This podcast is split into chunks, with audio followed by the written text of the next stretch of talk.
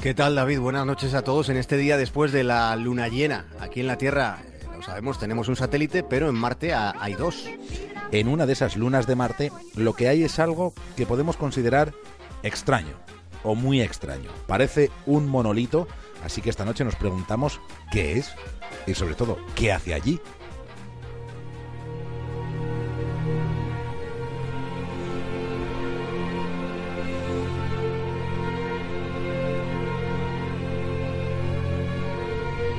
El satélite del monolito se llama Phobos. Phobos es una palabra que viene del griego y que significa miedo. Phobos es la más grande de las dos lunas que tiene Marte. Este satélite marciano no fue descubierto hasta el año 1877. Fue cuando el astrónomo Asaf Hall lo localiza desde el Observatorio de los Estados Unidos en Washington. Repito la fecha en la que fue detectada esta luna, año 1877. Bien, resulta que aquí eh, tengo en una, en una mano tengo una edición de la novela Los viajes de Gulliver, de Jonathan Swift. En ese libro, el autor describe el considerable conocimiento astronómico que había en uno de los países que salen en esta novela. En uno de los paisajes de esa novela, atención a lo que se cuenta, leo textualmente. Han descubierto dos estrellas menores o satélites que giran alrededor de Marte y a continuación se dan en estas páginas una serie de detalles sobre la gravitación y sobre la distancia de estos dos satélites respecto al planeta marciano. Bien, Jonathan Swift publica los viajes de Gulliver en 1726. Es decir, habla de los dos satélites de Marte 151 años antes de que se descubriera que Marte tenía dos satélites. Pero resulta que no es la única circunstancia sorprendente sobre esa luna. Voltaire también menciona los dos satélites marcianos en su libro Micromegas, que tengo aquí también conmigo encima de, esta mesa que, está en la estación Punta Norte, aquí al lado de un faro, que es de desde donde emitimos todas las noches. Tengo ese libro de Voltaire que voy a leer textualmente. Atención. Al salir de Júpiter, atravesaron un espacio de cerca de 100 millones de leguas y rodearon el planeta Marte, que como todos saben es cinco veces más pequeño que nuestro globo. Allí vieron dos lunas que todavía no han podido descubrir nuestros astrónomos. Voltaire publica este libro en 1752. Lo publica 125 años antes de que en el observatorio de Washington un astrónomo llamado Hall descubriese ese satélite. A ver, Javier, nos estás contando que en dos libros de dos autores distintos, en dos países diferentes, se habla de que Marte tiene dos satélites cuando todavía no se sabía qué había alrededor del planeta rojo. No sé si cómo es esto posible. Supongo que habrá una explicación. Esa necesidad de, de aclarar lo que parece inexplicable, esa duda que estás formulando, bueno, es la que siempre ha permitido avanzar tanto en la actividad periodística como en la científica como en cualquier otra disciplina, ¿no? Lo fácil es entregarse a divagaciones conspiranoicas, este caso desde luego las propicia.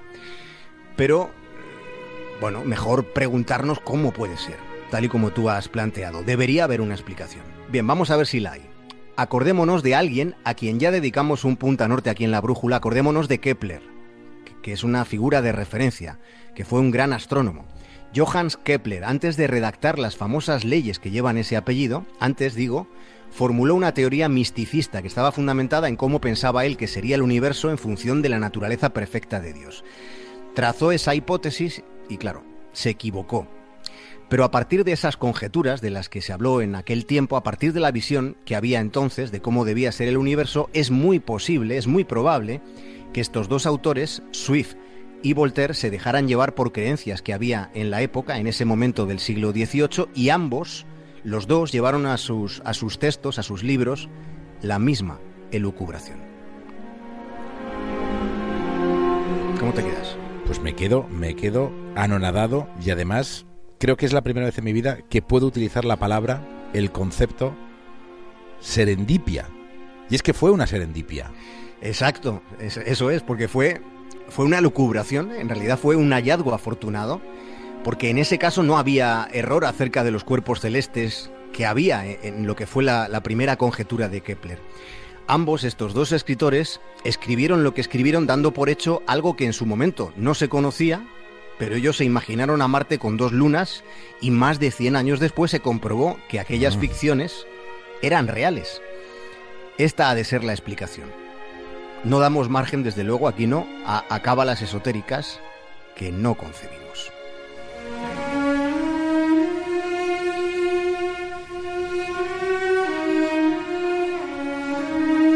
Bueno, sin duda ha sido una sugerente, muy sugerente, diría yo, aproximación a Phobos, una luna en la que hemos dicho que hay un monolito o algo que lo parece. Sí, sobre esa cosa, sobre ese monolito, David, han quedado las palabras conocidas tiempo después, que fueron pronunciadas por Buzz Aldrin, que es el segundo ser humano que caminó por la luna. Dijo Aldrin que cuando la gente se entere de esa presencia, se preguntará quién puso eso ahí. Pero, ¿cómo es el monolito en cuestión? Bueno, digamos que tiene el aspecto de una enorme roca de unos 90 metros de altura. Lo curioso es que tiene ese enorme volumen y que está en una región que es un páramo, es un desierto, no hay nada a su alrededor. La verdad es que la imaginación sobre cómo ha podido llegar hasta allí e, ese monolito se dispara.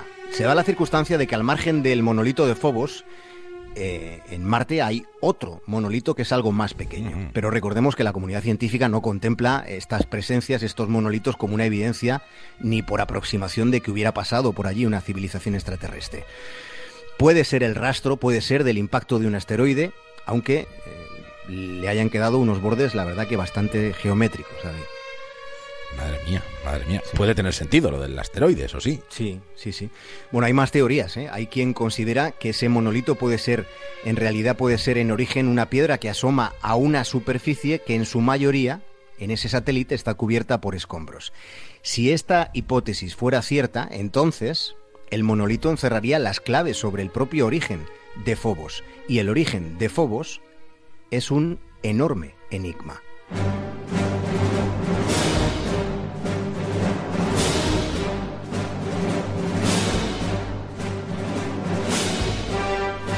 Phobos es uno de los objetos más misteriosos de todos cuantos hay en el sistema solar.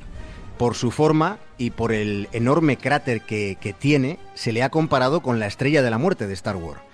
La última teoría al respecto dice que Phobos y la otra luna de Marte son en realidad el resultado de un gran impacto que hubo sobre el planeta rojo.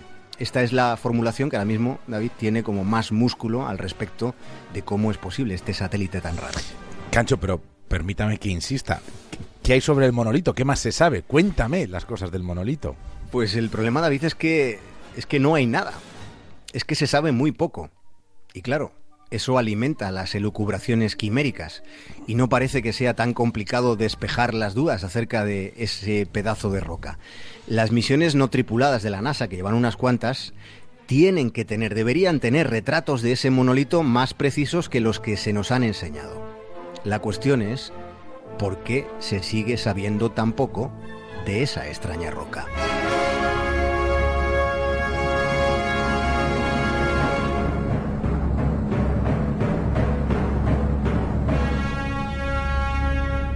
Efectivamente, muchos de nuestros oyentes estarán pensando en lo que yo estoy pensando desde hace un rato, escuchándote. Los monolitos de 2001, una odisea en el espacio. Claro, claro. Es que la trama principal de 2001, de la película de Kubrick, de, la más abstracta de todas sus filmaciones, relata la historia de la evolución humana durante miles de años. Una existencia, la nuestra, según se sugiere en la historia, eh, controlada por una civilización extraterrestre mucho más avanzada. ¿Y controlada a través de qué? De monolitos.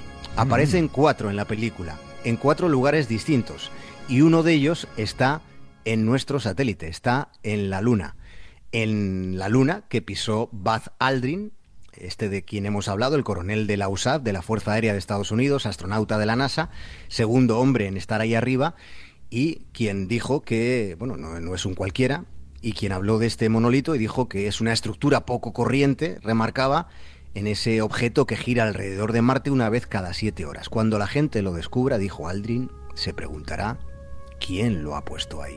Little baby